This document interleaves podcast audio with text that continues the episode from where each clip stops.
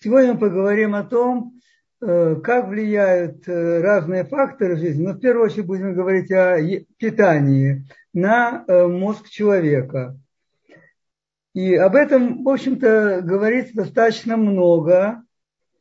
И где-то в 60-х годах прошлого века уже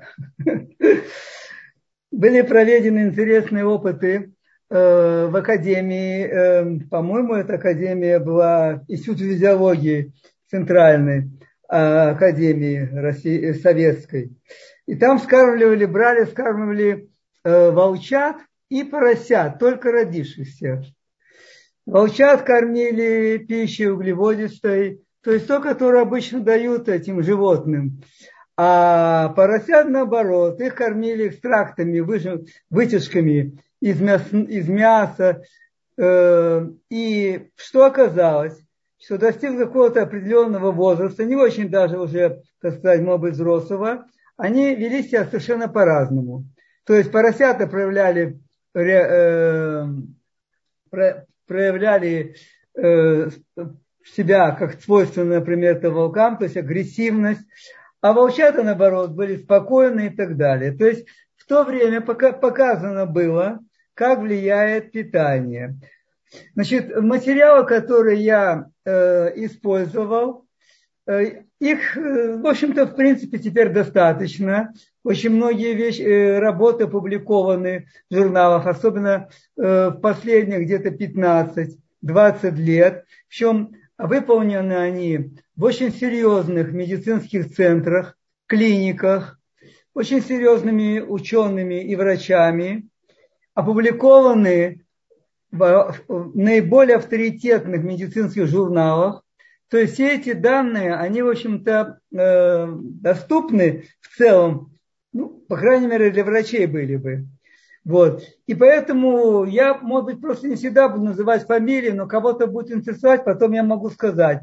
Но в основном я большую часть материала взял из книги доктора Дэвида Первомутра который э, в течение 45-50 лет фактически работает и подводил этот опыт свой, которая книга его называется, несколько книг, и основные, это которая называется «Еда и мозг», и еще одна «Кишечник и мозг». То есть в обоих этих, э, в обеих этих книгах говорится о том, как вы сами по названию видите, что же влияет на состояние нашего мозга. Если мы посмотрим э, одну очень серьезную вещь, я позволю себе зачитать просто о том, что писал известный психиатр Бехтерев уже сто лет назад, когда он, у него есть такая, ну, такая небольшая работа, где он написал, как сохранить свой разум до старости. Вот. И он писал, что это большое счастье, которого достаивается не больше, чем 20% людей, чтобы дожить до конца своей дороги жизни и дожить человеком. Остальные, как он пишет, смотрите, это его слова, превратяются в злых и наивных маразматиков и становятся балластом для собственных внуков детей. Поэтому его рекомендация была такая, что надо начать работу э, мамаш юности, ну, по крайней мере, в молодости, когда мы можем еще много работать, и так далее. Работаем. Для чего работаем? Большей частью для того, чтобы отдохнуть в старости. Но в то же время, достигнув этой старости, ну, какого-то возраста, то э, все, э, человек, у него начинает меняться психика. То есть в целом он э, как бы, э, как бы ему то менее интересно, это менее интересно. И большая часть его, так сказать, интересов ограничивается, я, конечно же, не о всех людях это говорится, ограничивается тем, чтобы вкусно поесть, вдоволь поспать, а интеллектуальная работа, которую делают, она в основном сводится к разгадыванию кроссвордов, так, и, как правило, чаще всего это непонимание окружающих людей. Вот многие вещи, э, э, поступки, которые люди делают окружающие, они приводят к раздражению. И поэтому отсюда уже рикошетом страдает и э, способность, устную способность этих людей. И поэтому э, Бехтерев так и написал, что те люди, которые проявляли гибкость ума, которые, э, э, э, так сказать, могли пересматривать все решения, проявляли эмоциональность. Он даже рекомендовал, что каждые где-то 5-7 лет менять место работы и так далее. Эти люди, как правило, доживают до старости, не, не меняя, не происходит никаких изменений. В то время так все люди, которые прожили жизнь в основном на одних и тех же установках, проявляя часто принципиальность, упорство в чем-то, консерватизм. Чаще всего они в старости приходят именно к слабоумию и к многим другим, так сказать, э, э, проблемам, которые связаны с мозгом. И то, что это непростые слова были, посмотрите, какие э, данные, которые опубликованы, приведены рядом авторов и в этой книге, и вообще в их работах. В основном работы, значит, я сказал уже, сначала где-то 2000 года и до сих пор, некоторые раньше, где э, четко показано, что люди в наш, наше время ведь не умирают от э, многих инфекций, которые были раньше, такие как, предположим, дифтерия, дизентерия, холера, э, оспа и так далее. Вот. Есть у нас Безусловно, есть успехи у медицины в лечении таких заболеваний, как ВИЧ, некоторых раковых э, болезней. Но в то же время медицина практически не продвинулась в профилактике, лечении и избавлении от таких тяжело, э, тяжело протекающих болезней неврологических, например, как э, нарушение внимания, гиперактивность, аутизм, мигрень, депрессия, рассеянный э, склероз, болезнь Паркинсона и, наконец, болезнь Альцгеймера.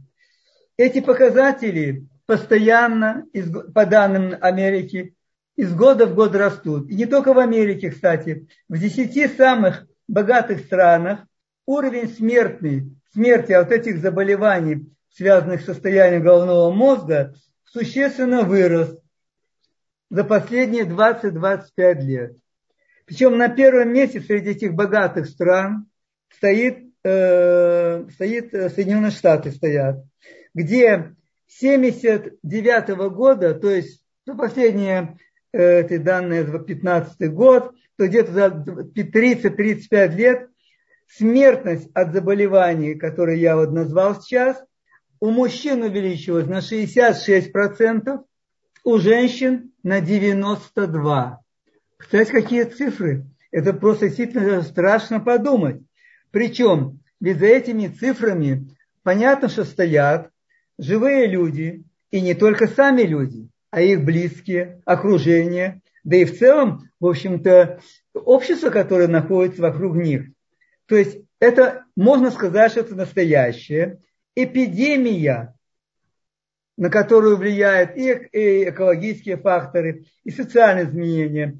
И что интересно, вот здесь смотрите, мы сколько сейчас говорим об эпидемии э, вирусов и так далее и тому подобное, но разве можно сравнить вообще близко даже эти данные с тем, что приводится вот э, по данным 10 э, этих стран, и в том числе в Америке, где говорится о том, что э, да, и причем самое главное, что смертность от этих заболеваний, она постоянно э, возраст, все моложе и моложе люди становятся. И э, так, например, приводится такая цифра, что на лечение одного человека с деменцией, то есть слабоумием, примерно в год тратится 50 тысяч долларов. 50 тысяч. А в целом в Америке тратится более 200 миллионов долларов на лечение этих больных, содержание их. В то время как на лечение больных сердечно-сосудистой системой тратится в два раза меньше, а для лечения больных раковых тратится еще в три раза меньше. То есть, понимаете, что получается? Что то, что приводит э, к очень серьезным последствиям, и что, как мы потом с вами увидим, можно предотвратить, можно вообще очень малыми средствами с этим справиться. Над этим даже как-то очень плохо задумываются. Причем мы знаем, например, что э, из года в год увеличивается рост таких состояний, как аффективные состояния, тревожные, которые влияют очень на качество жизни человека. Например, у более чем у 40 миллионов американцев диагностируется, диагностируется поставленный, то есть врачом диагноз психических расстройств. Например, депрессия у каждого десятого. Вот. И 25% женщин в возрасте от 40 до 50 лет страдают депрессией, которая зафиксирована. Причем чаще всего, прекрасно понимаете, что для лечения этих состояний назначаются сильнодействующие лекарства. Посчитаны, какие огромные потери э, несут на работе. Э, где-то, я не помню, по-моему, да, 160 миллионов рабочих дней потери из-за э, только головных болей, из-за того, что люди жаловались на головные боли, и 160 миллионов рабочих дней по стране. Расходы на лечение только этих больных, они составляют где-то 30 миллиардов долларов в год. То есть что получается? Даются разные лекарства, часто очень сильные лекарства. Но если мы с вами посмотрим, на что они действуют? Они просто действуют на какой-то симптом. То ли снимают возбудимость, то ли уменьшают головную боль, иногда, может быть, даже снимают ее. Но в то же время, в то же время э, на причину этих состояний никак не воздействует. Не воздействует. И э, очень интересно, что о причине уже было говорилось очень давно. Так, в частности, с открытием э, Левингуком микроскопа, когда он посмотрел, что происходит у него, он брал, соскреб, э, сделал скреб, скреб, скреб, скребал, в общем, у себя на зубах и под микроскопом рассматривал, что там происходит.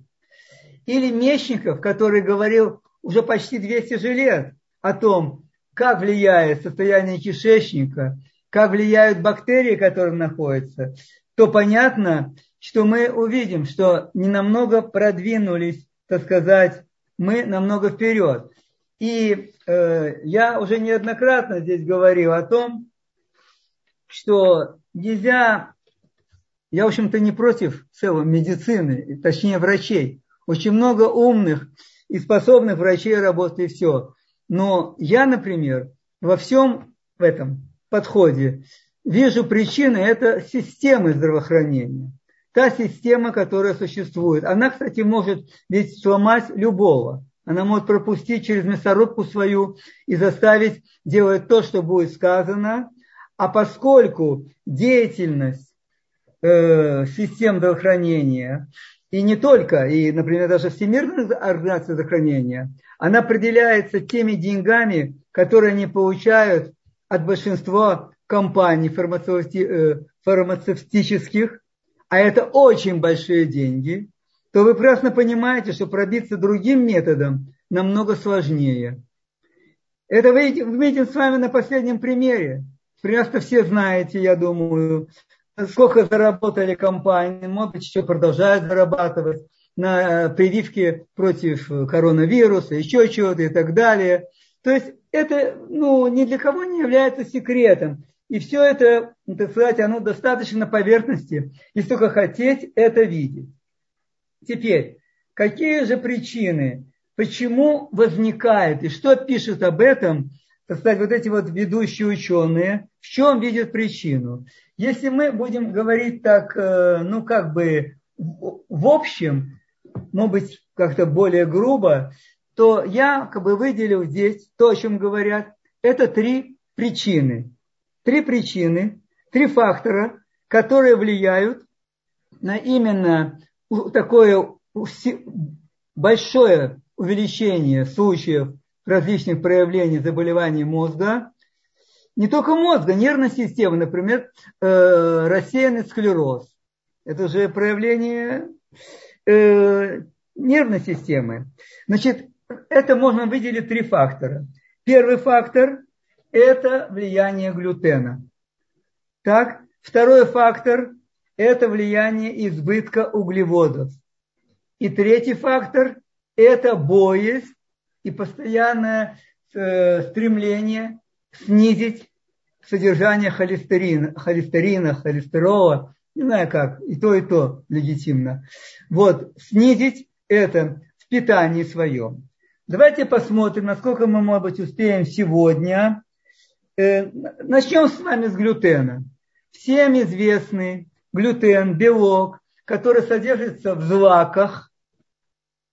И, слава Богу, сейчас много э, об этом говорят но я не знаю, насколько это много делается. Ведь вы посмотрите, что происходит. Глютен, и, в общем-то, почему он вреден? Почему, так сказать, э, э, почему он влияет так на людей? Например, люди, многие у которых часто бывает головная боль, они чаще всего ее а, объясняют э, тем, что ну, мало двигаются, сидят за компьютером, и нерв, нервные какие-то обстановки бывают, э, э, погода изменения. То есть очень много всяких вещей. Причем, э, как опять снимается, берутся таблетки от головной боли. Они чаще всего доступны людям, они недорогие. И иногда проходит, иногда не, приходит, не проходит. И вот к доктору Первомонтуру обратилась, обращаются люди многие, и несколько примеров он приводит. В частности, он приводит такие примеры, когда обращаются э, женщины, уже в возрасте где-то 60 лет, около 60, которые всю жизнь э, жал, и мужчины, да, тоже, которые всю жизнь живет с головными болями. Всю жизнь. То есть примерно где-то от 20 и до 40-45 лет головные боли. Вот. И когда э, и, им, этим людям, была сделана проба, тест на чувствительность к глютену, так, то что оказалось? Что эти тесты Э, часто положительные, но не только на сам глютен, а еще попутно выявляются положительные тесты еще на 10 видов белка, которые связаны именно с глютеном. Мы с вами все знаем, что есть крайнее проявление чувствительности к глютену. Это целиакия, правда? Заболевание довольно не такое уже частое, когда действительно э, полная непереносимость есть глютена. Но очень многих людей есть э, чувствительность к глютену. У многих, с другой стороны, она вообще не выявляется. Так как же в данном случае быть и как относиться? Так вот, доктор Перламутр, он говорит о том, что даже честно говоря, далеко не всегда нужно делать тест на чувствительность к глютену, потому что заранее можно сказать и говорить, и доказано об отрицательном воздействии глютена на организм человека. Так если это так, если это так, возникает естественный вопрос, как же люди могли выжить в течение стольки лет, сотен, тысячи лет, когда э, в продуктах, в питании их постоянно присутствовали злаки. То есть люди Кушали, может быть, простую пищу, все, но, по крайней мере, всегда был хлеб, всегда были какие-то каши, может быть, больше в России, не знаю, как традиционно это было в других местах. То есть возникает вопрос, как же это так, что же происходит? И здесь, во-первых, давайте мы посмотрим, как же э, влияет, как влияет, э, почему так воздействует глютен что возникают такие интересные последствия. Причем, э, если человек видит, что у него бывают часто какие-то аллергические реакции, у него бывает сыпь, периодически тошнота, тяжесть или даже боли в животе, то во всех этих случаях стоит, конечно же, попробовать сделать тест на чувствительность к глютену. Кроме всего прочего, и что происходит? Это, кстати, доказано совершенно на биохимическом уровне, совершенно доказано э, ну, достаточно на четком, хорошо организованном э, э, научном уровне о том, что, что происходит, когда глютен попадает в организм, то клетки иммунной системы начинают выбрасывать на него, набрасываться на него и воспринимают его как чужеродную вещь и, э, и пытаются с ним бороться. Почему это так происходит? Да, и, и кстати, и кстати, когда клетки иммунной системы соединяются с белком, там несколько видов белка у глютена, когда они соединяются, то образуются такие токсические вещества, которые очень агрессивно влияют на состояние слизистой кишечника. И она, целостность ее нарушается. А ведь от целостности слизистой кишечника очень зависит, чтобы те вещества, которые находятся у нас в кишечнике, а это многие патологические бактерии, вирусы, это токсические вещества, которые образуются от нашего питания. Все это, оно находится в кишечнике и слизистая стенка кишечника надежно защищает, чтобы они не попадали в кровь. То же происходит, когда нарушается э, целостность слизистой, возникает так называемый синдром, он так и описан, синдром повышенной проницаемости кишечника. То есть в это время через эти поврежденные места бактерии, вирусы, токсины попадают в кровь. Я не знаю, может быть, есть какая-то основа в том, что вирусы, которых у нас очень и очень много, миллионы находятся в кишечнике, может, они попадают через поврежденный кишечник, вызывают вот эти состояния, которые мы видим. Трудно сказать, откуда и как. И кроме того, э, еще в 96 году э, э, известным очень ученым было показано зависимость многих неврологических и психических заболеваний от употребления глютена. И поэтому уже много лет, около 20 лет во многих передовых клиниках, которые прислушиваются к этому, питание э, больных психическими заболеваниями, оно строится именно с учетом этого, строится с учетом безглютеновой диеты. Так теперь э, давайте вернемся, во-первых, к такому вопросу. Так как же получилось, что столько времени, столько времени люди как бы питались, и вроде бы все было нормально. Ну, во-первых, мы можем сказать, что, может быть, не всегда, так сказать, все всегда было нормально, может быть. Но самое главное ведь не это. Последние 30-40 лет, наверное, я думаю, может быть, чуть-чуть больше, очень вперед шагнули достижения инженерной генетики, связанной с э, воздействием на продукты. И благодаря модификации, инженерной, э, генетической модификации продуктов, свойства их очень сильно изменились. Так, например, показано, что содержание, содержание глютена в настоящее время в зерне, оно примерно в 40 раз по, э, по своей форме не именно по количественному выражению, превышает ту активность того, который был где-то 80 или 100 лет назад. В чем это проявляется? Это проявляется в высокой урожайности. И мы знаем, что обычная урожайность, э, которая давала пшеницу, я это точно знаю, потому что я это, так сказать, ну, изучал, она примерно в 4-5 э, раз меньше, чем урожайность пшеницы, э, которая была выращена из зерен, с э, модифицированных зерен. Это первое. Второе, самое главное даже, хотя и это важно очень, но важно еще одно, что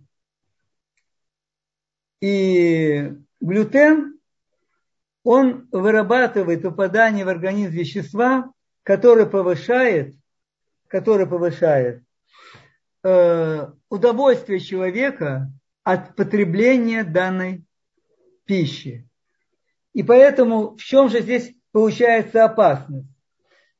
Э, опасность здесь в том, что современная технология приготовления продуктов, а она в основном построена на то, чтобы э, разрабатывать продукты, которые люди будут много покупать. И вот во многих серьезных компаниях, серьезных имеется в виду, самых ведущих американских компаниях, работают огромные отделы, которые направлены на то, чтобы разработать такие пищевые добавки, именно чаще всего это на основе глютена, как изменять его, чтобы продукт пользовался спросом у людей. И поэтому что получается? И мы сами это с вами знаем. Например, если мы кушаем, предположим, ну, я не знаю, там, печенье, кушаем курасоны, кушаем э, пиццу, понятно, у человека возникает на каких-то, правда, очень короткое время, возникает ну, такое чувство удовольствия, чувство удовлетворения, он как будто бы мамаш становится таким, ну, высоко значимым для себя. Вот. Это благодаря тому, что в эти продукты добавляется достаточно много глютена. А сама мука содержит глютен. И еще и добавляется много глютена. А что э, происходит? Да, и поэтому определить нам часто, какие же продукты содержат глютен, это не так просто. Это кажется, может быть, а, раз мука, значит глютен. Нет, это не так. Добавьте глютен. Есть такой даже э, сейтан. Есть такой про сейтан, это э, глютеновый белок, который был период был очень популярным. Сейчас он продается в магазинах Тева как заменитель мяса. Представляете? Это просто концентрированный, отмытый глютен. Вот. Кроме всего прочего, э, глютен, он добавляется в самые разные продукты. Он добавляется в многие молочные продукты, добавляется в сыры, добавляется Э, добавляется, например, вот я, мешочек у меня там был, пита из кусмина. Считается, чтобы как космин, полба по-русски, спелт, вот, как бы менее модифицированная, и глютен ее менее агрессивный. Вот, оно действительно так. Но посмотрите, что происходит. Написано, что питы сделаны стопроцентные там цельной э, муки из полбы, из пелта, стопроцентный, так? Все это много чего расписано, а потом, когда мы почитаем с вами состав, который более мелкими буквами, конечно, пишется, там написано, что добавлен глютен хиты, то есть пшеницы. Добавка есть глютена пшеницы. Так что же выиграли? Мука кусминовая, предположим. Или где-то вообще, может быть, вообще даже, может быть, особой муки нет. Но добавляется глютен. Для чего добавляется? Для улучшения внешнего вида, самое главное для улучшения вкуса. Это что наиболее опасно. А как же, как же работает глютен? Глютен работает очень интересно. Давайте мы, во-первых, что такое само слово глютен? По-русски это клейковина. То есть это клей. Это клей, который входит нам в организм. Если мы с вами вспомним мякоть хорошей булки, хлеба, какая, если даже немножко иногда, я помню, в детстве мы любили так ее в руке сжать, чтобы она плотная стала, и это, предположим, кушать. То есть вот этот вот клей, он входит в организм.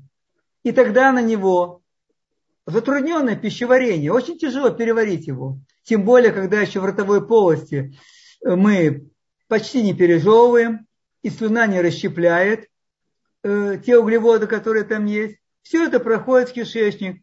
И там тогда вот соединяясь, куда выбрасывает иммунная система клетки, начинают эти клетки работать, начинают, ну это, они в общем-то как против, как врага выступают против этого глютена. И отсюда возникают проблемы, о которых мы с вами говорили. В кишечнике начинается э, разрушение слизистой. Теперь еще говорится, что да, и, кстати, то, что я говорил об удовольствии, которое у вас глютен, это не просто пустые слова. глютен, он распадается на полипептиды, и эти, они выделены, они просто выделены, эти белки, полипептиды, которые вызывают подобное состояние. И, э, то есть, не зря вот эти лаборатории, они сидят и разрабатывают эти все добавки пищевые. И самое главное, что это очень интересная статья из одного американского э, журналиста, причем не просто журналист, он профессор э, э, университета, факультета журналистики и так далее, очень известный человек, сам ученый. Вот. Он попал в такую лабораторию, пытался какие-то маломальские небольшие вещи выяснить. И никто ему, естественно, конечно, ничего не сказал. Что все эти лаборатории работают, никто не говорит, что и как. Потом у нас будет где-то в составе продукта написано какая-то там, какие-то слова которые многие из нас, в общем, даже мы не понимаем, что это такое. Но оно уже действует. Дальше что еще э, очень интересно происходит. Э, сам по себе, э, да, сам по себе глютен, он действительно, смотрите, веками был менее опасен. Теперь за счет своей модернизации он приводит к очень серьезным последствиям. И почему можно сейчас это так уверенно и смело говорить? Почему? Потому что э, те же исследования, в том числе вот доктор Первомусор показывает, что когда он посадил своих пациентов в возрасте 60, там, я знаю, плюс-минус, э, возраст 60 плюс-минус, посадил на ограничение, то есть не, не просто вначале ограничения, а потом полностью без глютенового питания, то многих, от многих из них он получал отзывы, письма, которые сказали, что они просто как будто бы наново ожили. У них значительно снизилось число приступов головных болей, число приступов мигрени, что они просто совершенно иначе, у них совсем другое качество жизни стало. Понимаете? То есть что может быть более достоверным, практически важным, когда есть такие результаты? Самое обидное то, что к этим результатам, ну, мало кто, они опубликованы в хороших журналах, все, ну и лежат. Я помню, когда я, наверное, через 2-3 года после окончания, нет, даже, да, наверное, после окончания мединститута я э, прочитал медицинская газета такая была в России. И там была опубликована довольно большая статья профессора Мурашко, я очень хорошо это запомнил, заведующий кафедрой кардиологии второго Московского мединститута. Вот это, представьте, было где-то 71, наверное, 72 год. Ого. Вот. И где он четко показал на своем, э, э, своем отделении, которое относилось к его клинике, он показал, что когда убирали, когда убирали, это отделение было больными стенокардии, то есть сердечные приступы, различные проявления именно стенокардии. Когда он показал, что когда из питания этих людей убрали молочные продукты, убрали э, сладкие продукты, частота приступов в контрольной группе без изменения лечения какого-то, она была примерно в 6-8 раз меньше, чем в той группе, которые продолжали питаться обычным питанием, которое они получали в больнице. Ну, я, вы знаете, был просто ошеломлен и думал, ну, сейчас начнется мамаш, э, революция в этом взгляде. Ну, пишет такой человек, заведующий кафедрой, ведущего мединститута, все. Вы знаете, на эту статью э, там в газете не последовало ни одного отзыва ни одного отзыва врача практического, ни одного отзыва, отзыва может быть, э, на ученых, э, я не знаю, с кафедры, которые работают, ни одного отзыва. Как будто бы это просто она прошла, ну, прошла какая-то заметка о погоде, которая будет на завтра. Ее предскажут послезавтра. Неважно. Все. Вы понимаете? Так же происходит и здесь. Показаны очень многие результаты когда улучшается состояние, все, люди пишут свои отзывы. И что? В целом мы с вами видим, Мы не видим, чтобы это очень было широко распространено. И по-прежнему продолжается. Те, правда, конечно же, нельзя сравнить. Мы знаем, что безглютеновые продукты ищут, и люди стараются делать. Но чаще всего, большей частью, это люди по своей инициативе, люди, которые сами читают и которые хотят что-то знать. К сожалению, в большинстве случаев, в какой вообще больнице, например, где э, находятся больные с такими заболеваниями, как рассеянный склероз, э, ну, я, я сказал, Паркинсон, Альцгеймер и так далее. В какой больнице врачи, невро, невро, неврологи, все, они начнут интересоваться и изучать деятельность, работу кишечника этих людей. Какая связь? Какая связь? Тут мозг, там кишечник. Ну а что тут вообще сравнивать и смотреть? Понимаете? В этом, кстати, проблема. Проблема наша, нашего, ну, не знаю, нашего времени уже очень много, когда именно вот эта вот э, разграниченность, разделение на разные отделы э, организма человека, которые так влияют. Кроме всего прочего, очень тяжело Э, пробиться этим э, работам э, в широкую, так сказать, печать и так далее, потому что все очень много, вернее, контролируется, как я уже сказал, фармацевтическими компаниями, которые по своим прибылям, которые они получают, я когда-то читал эти данные, правда, они могут быть немножко устаревшие, но я не думаю. Они по прибылям фармацевтических компаний находятся э, на втором месте после авиационной промышленности. Понятно, что это идет контроль. И очень следят за тем, как все это происходит. Вот это первая вещь, которая мы потом поговорим, как построить э, меню и так далее. Но это первая вещь, которая и очень важная, это глютен. А глютен, я уже вам сказал, он есть в очень многих продуктах, но, по крайней мере, хотя бы в первую очередь, это мука. Причем не играет роли какая ведь мука, понимаете? Не играет роли. Это может быть цельная мука. Это могут пророщенные зерна. Но из-за того, что произошла генетическая модификация зерна, глютен превратился в опасного компонента этой пищи. Э, те, кто ищет, э, может быть, зерно, кто, кто строит свое питание, мы тоже об этом поговорим. Значит, просто на, надо знать, что такие э, крупы, как гречневое, пшеное, кино, они не содержат глютена. Причем э, кино, оказывается, вообще э, была, оказывается, пищей ацтеков очень, э, я не знаю, там сколько, несколько тысяч лет назад. Поэтому, поэтому э, от тех же продуктов, которые содержат, и в первую очередь мука, где мы точно знаем, что там есть глютен. Все остальное сложно предусмотреть, но, наверное, тоже надо как-то думать, как относиться. Поговорим вот потом на эту тему. Значит, это первый продукт, первый э, фактор, который очень влияет на состояние мозга. Первый фактор. Второй фактор это преобладание углеводов. Преобладание углеводов в питании.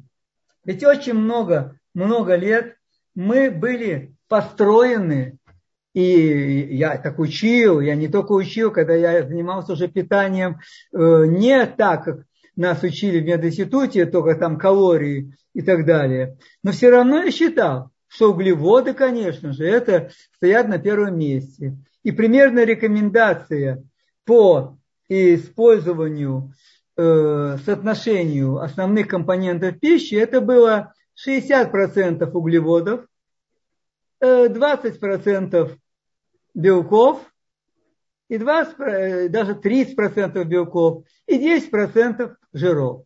Вот такие были рекомендации. А, собственно, что же были? Они сейчас существуют, эти рекомендации. Если вы спросите, то очень многие скажут, что это так рекомендуется. Какая же у нас проблема есть с углеводом? Кстати, действительно, углеводы, вы все знаете, ну что такое углеводы? Это опять та же мука, это опять те же, э, то, то, те же сладости, сахара и так далее. Это в основном вот это углеводы, которые, попадая в организм, что они делают в первую очередь? В первую очередь они вызывают большой всплеск выработки инсулина. И это самое главное последствие их влияния на организм. Это то, что идут постоянные пики, всплески выработка инсулина, а дальше уже идут свои последствия.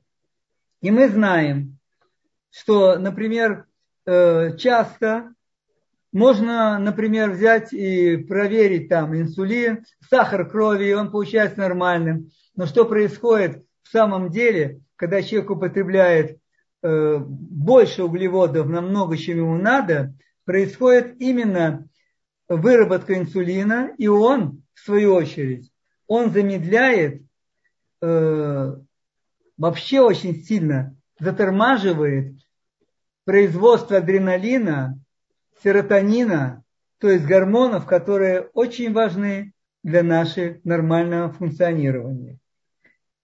И кроме, да, а почему же так говорили, интересно? Почему так говорили?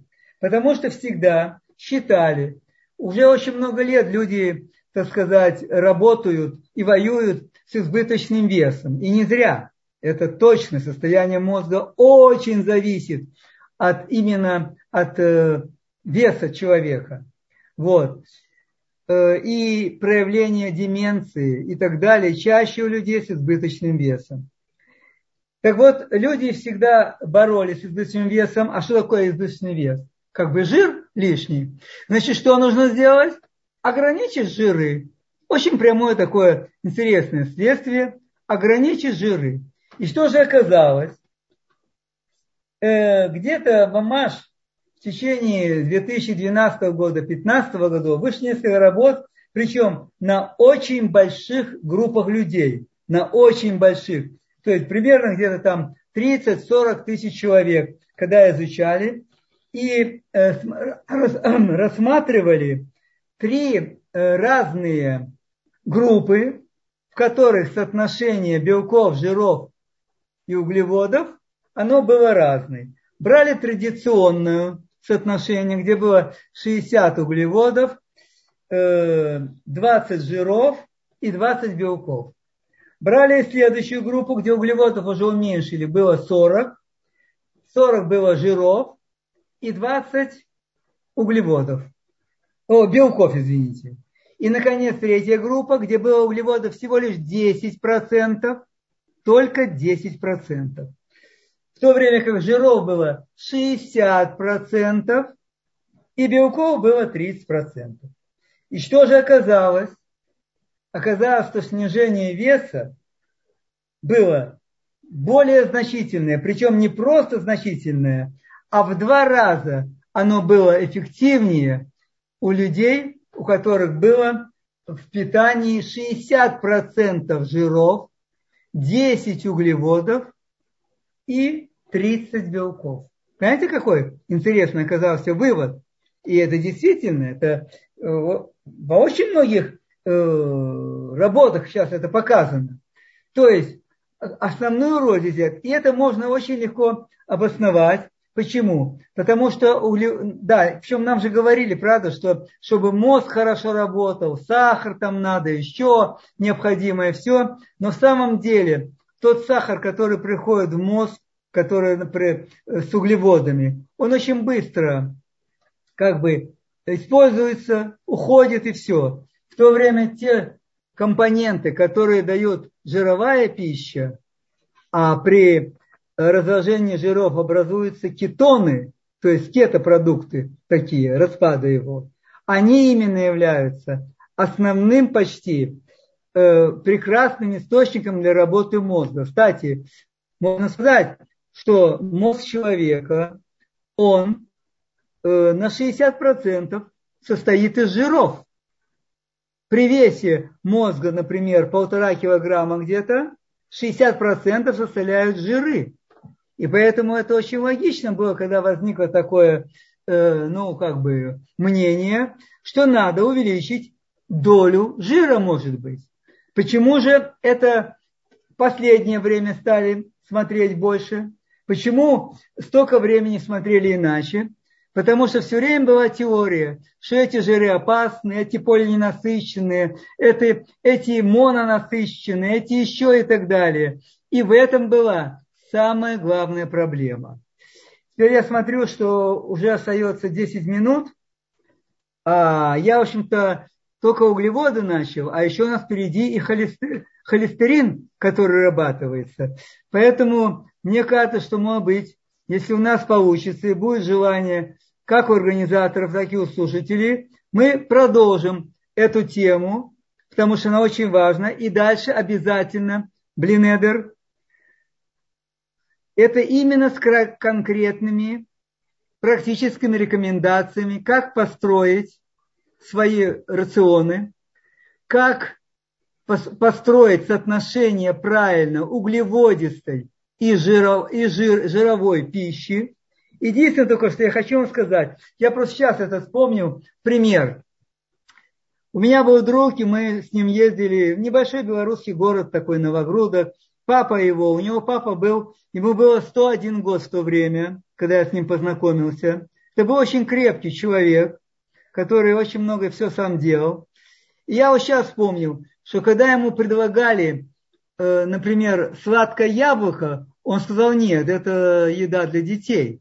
Я уже не говорю о том, что когда ему предлагали то, что там привозили, там, ну, я знаю, привозили, торт привозят, все. Вообще, это было очень удивительно. Вообще, говорит, как это вообще, это что, это взрослый человек нормальный может это кушать? 102 года. Этот человек за два или три года до этого, он там вез на телеге сено, оно так высоко лежало, и телега перевернулась, и его придавило чем-то там, не знаю, сено. И он три месяца лежал в больнице. Когда я его видел, он был совершенно нормальный, здоровый человек. Понимаете, что происходит? То есть для него это детское баловство, сладкие яблоки. Он, представля... он мог при... есть только кислое яблоко, такой был там сорт антоновское яблоко. Или я хорошо знаю тоже, э, как в деревне, многие дети, детей своих, они уезжали в город из деревни, там работали, устраивались, и приезжали обычно на выходные домой к родителям, чтобы взять у них денег, взять продукты, на следующую неделю жить. А что они привозили взамен? Торт. Торт – это то, что старики эти до сих пор не знали, в большей частью, такой еды. А теперь им это привозили, и у них, понятно, тоже могли развиваться очень многие состояния. Но об этом мы попробуем поговорить с большим, может быть, процентом практических рекомендаций, что делать. Вот, в следующий раз, когда представится возможность. Сейчас тогда, пожалуйста, если есть вопросы, я с удовольствием попытаюсь на какие-то ответить, что смогу.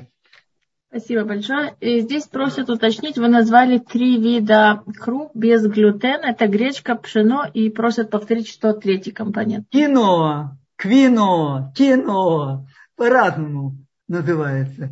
Киноа. Дальше пишет один из наших слушателей, если пища без глютена так полезна, почему ее производство не сделать экономически выгодной? Почему ее производство что? Не сделать ее экономически выгодной. То есть ну как нее... же можно сделать, если, смотрите, если те пищевые ощущения, даже если мы с вами одно дело покушаем хорошее, там хлеб, э, какие-то салат, или мы будем, предположим, просто так салат кушать или еще. Дело в том, что это вся пища, которая вызывает, я говорю, полипептиды образуются и вызывает у нас чувство наслаждения. Понимаете, наслаждение от питания. Это чувство очень важное. Без него тяжело. И поэтому э, это используется. Как использовать другое, может быть, может э, э, какое-нибудь химическое вещество, которое тоже вызывает такое же наслаждение. Но опять вы думаете, это будет намного лучше, чем этот химически модернизированный глютен? Я не уверен. Спасибо. Следующий вопрос, который нам задают. Чем опасны лектины и как вы относитесь к безлектиновой диете? Смотрите, я конкретно не занимался этим вопросом. Я не занимался этим вопросом. Я только читал общие вещи. Поэтому мне сказать что-то сейчас конкретно сложно но я себе поменьшу, и, может быть, тогда, если со мной свяжутся через э, WhatsApp, я постараюсь там ответить на этот вопрос. Здесь пришли еще отзывы по поводу ваших уроков. Пишут, что хотят продолжать и знать, как правильно питаться. Очень интересная информативная лекция. Хочется слушать вас дальше. С Божьей помощью. Спасибо. И сейчас мы посмотрим, есть ли у нас еще вопросы. Просят уточнить основные продукты углеводы. Ну, основные углеводистые продукты – это то, где содержится значит, э, мука, то, где содержатся зерна, неважно, мука очищенная или это. Так, это там, где содержатся сахара. Так, теперь углеводы есть также в овощах, правда? Это картофель, сладкий картофель, обычный картофель. Это ну, намного меньше, конечно, свекла. Но надо что сказать, что картофель, там, конечно, углеводы довольно быстро такие усвояемые. Но в то время надо сказать, что во многих овощах уровень, количество, процент углеводов намного все-таки меньше, чем э, мука и, и сладости. Это первое. И второе, они значительно меньше, они значительно медленнее разлагаются, медленнее распадаются на свои основные компоненты. Мы с вами ведь знаем, что гречка, например, тоже, которая рекомендуется, э, рекомендуется больным диабетом, правда? Она тоже, намного ее углеводы менее, меньше, медленнее разлагаются на сахара, и поэтому нет такого подъема глютена, э, инсулина, нет такого подъема сахара в крови. Спасибо. Просят озвучить ваш номер в WhatsApp, чтобы люди могли к вам обратиться. Пожалуйста, я могу, конечно, озвучить, но иногда это может занять определенное время, понятно, потому что э, я, я иногда не каждый день даже смотрю WhatsApp. Вот. Значит, пожалуйста, это э, 054 31 41 959. Ну, там надо что такое плюс 972. Ну, это, сейчас все люди, по-моему, это знают. Без нуля потом. Спасибо. Двора хочет задать вопрос. Я включаю микрофон. Да. Двора, у вас включен микрофон. Вы можете задать ваш вопрос. Спасибо. Я хотела спросить про бобовые, чечевицы. Очень хорошие, да, мы еще потом в следующий раз поговорим. Это хорошие продукты, в которых тоже есть, конечно же, углеводы, но вообще эти углеводы, опять-таки, очень медленно распадающие. В них очень хороший белок, в них очень достаточное количество э, минералов. И надо сказать, я прочитал, у меня нет своих, естественно, данных, к сожалению, но я прочитал несколько интересных материалов, которые пишут о том, что чечевица, и в первую очередь красная, она даже если не органическая, то она практически не берет в себя многие вот эти подкормки, многие опыления и так далее. То есть она почти на уровне органической находится. Поэтому я очень советую. Да, и еще один из лучших видов бобовых, по крайней мере, так я считаю, на основании литературы, опять-таки, это азуки. Это фасоль азуки, которая очень похожа на маш, маш только зеленый и более мелкий, а звуки коричневые и немножко крупнее. В Японии этот вид фасоли употребляется в маш при приготовлении любых продуктов. Из него делаются пироги, печенье, ну не говоря о том, что обычные делаются паштеты и так далее. То есть это очень считается такой полезный и там наиболее применяемый продукт. Это фасоль? Это фасоль, да, она относится как бы к фасоль, называется азуки. А если есть это в Израиле? Да, конечно, ну что, в магазинах Тева, пожалуйста. Из других видов фасоли какие преимущественно? Вы, Вы сказали, знаете, что я не знаю, глютен, то, что... глютена там нет? Глют... Глютенов нет, нет, там нет глютена. Кстати, из-за этого Э, это мы еще поговорим потом о инженерной модификации. Из-за этого соя в общем-то, всеми вот этими э, исследователями, которые я говорил, не только эти исследователи, соя, она тоже запрещается, если хотите, чтобы мозг сохранить его, чтобы он нормально работал. Запрещается соя, соевые продукты, потому что есть, э, и это известно, что одним из наиболее модифицированных продуктов является пшеница, потом идет кукуруза и соя.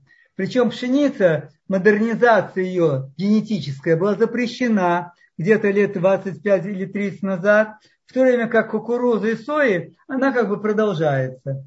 Поэтому сами можно сделать вывод, как э, к этому относиться. А какие из видов обычных фасолей, что мы имеем на прилавке? Фасоли ведь много. Есть такое мнение, опять-таки, у меня ничего, кроме мнений по литературе, не сказать, что, например, все эти э, продукты, черная фасоль, черный кунжут, э, то есть они как бы считаются более э, вроде бы полезным, более содержат вещи, минеральные компоненты. Хотя я сравнивал по таблицам, я не видел особой разницы. Ну, так вот считается, что то, что вроде темное, кстати, и ржаная мука, тоже ведь ржаной хлеб более темный. Не знаю, такая, наверное, какая-то закономерность может быть. Что, в ржаной муке меньше глютена? Нет, не, да, вообще в целом, в целом глютена меньше, но все равно он модифицированный. Кстати, есть овсянка, да, вы, наверное, знаете, что есть овсянка без глютена. Я думаю, все знаете уже. Поэтому, если кто-то хочет отказаться от глютена, от муки, то можно, на, по крайней мере, хоть на шаббат, для того, чтобы стать эмоции, можно брать эту овсянку, она дорогая очень, но она без глютена. И маца, маца уже пару лет или даже больше, маца есть тоже из этой овсянки. Очень дорогая. Но кто захочет, э, есть возможность купить. Спасибо большое. Пожалуйста. Спасибо большое. Здесь есть еще один вопрос. И скажите, пожалуйста, как вы относитесь к консервированной фасоли и кукурузе? И, ну, кукурузе я уже сказал, как вообще для меня как бы этого продукта не существует. Неважно какая, консервированная или в початке, которая продается, очень вкусно, очень любил ее всегда раньше, в детстве особенно. Так, консервированная, всегда это немножко хуже, наверняка, чем если человек делает это сам.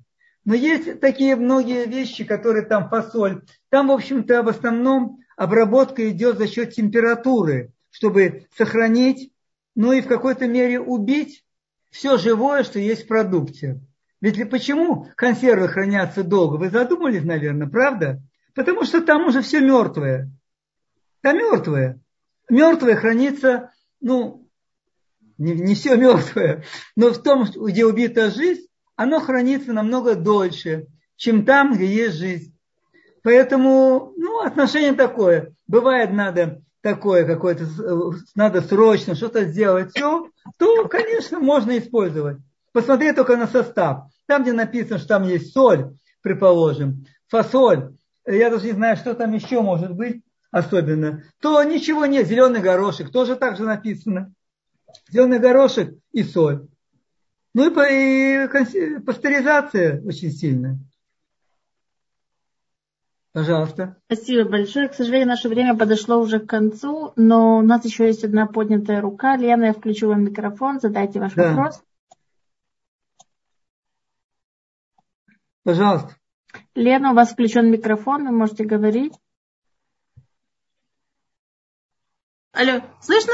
Да, да. Да, да, мы вас слышим. Хорошо, больному рассеянным склерозом. Вот я пытаюсь печь хлеб из э, ржаной муки на закваске. Мы, мы, мы считали, что таким образом глютен уменьшаем. Нет смысла? Нет, нет, абсолютно. Тем более с таким диагнозом. Безусловно. Надо постараться максимум изучить глютен. Для этого можно наверняка... Вам для чего нужен этот э, э, ржаной? Для того, чтобы просто стать браху ну, смотрите, я пыталась печь хлеб вообще безглютеновый на всяких там рецептах, но он получается достаточно невкусный. Нет, вы знаете, если вы немножко... Я недавно начал сам просто себя дома делать, не делал раньше, наверное, может быть, полгода. Если повозиться, то и из гречки зеленой, так, с добавками разными, Вот, можно сделать. Кстати, очень вкусно получается, если из кокосовой муки добавки тоже. Но из гречки зеленой, но это надо терпеть, повозиться. Надо, я, чтобы... пыта, я пыталась эти варианты, там получается вкус за счет добавки соли.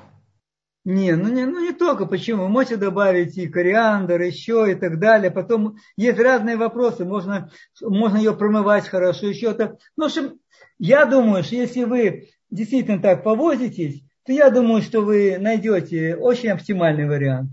Понятно. Спасибо. Пожалуйста.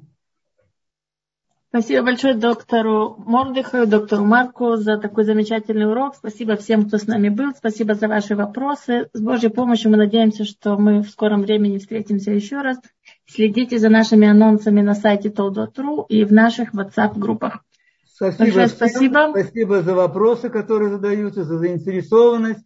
Я очень надеюсь, что хоть немножко что-то это может помочь, чтобы как-то мы себя лучше чувствовали.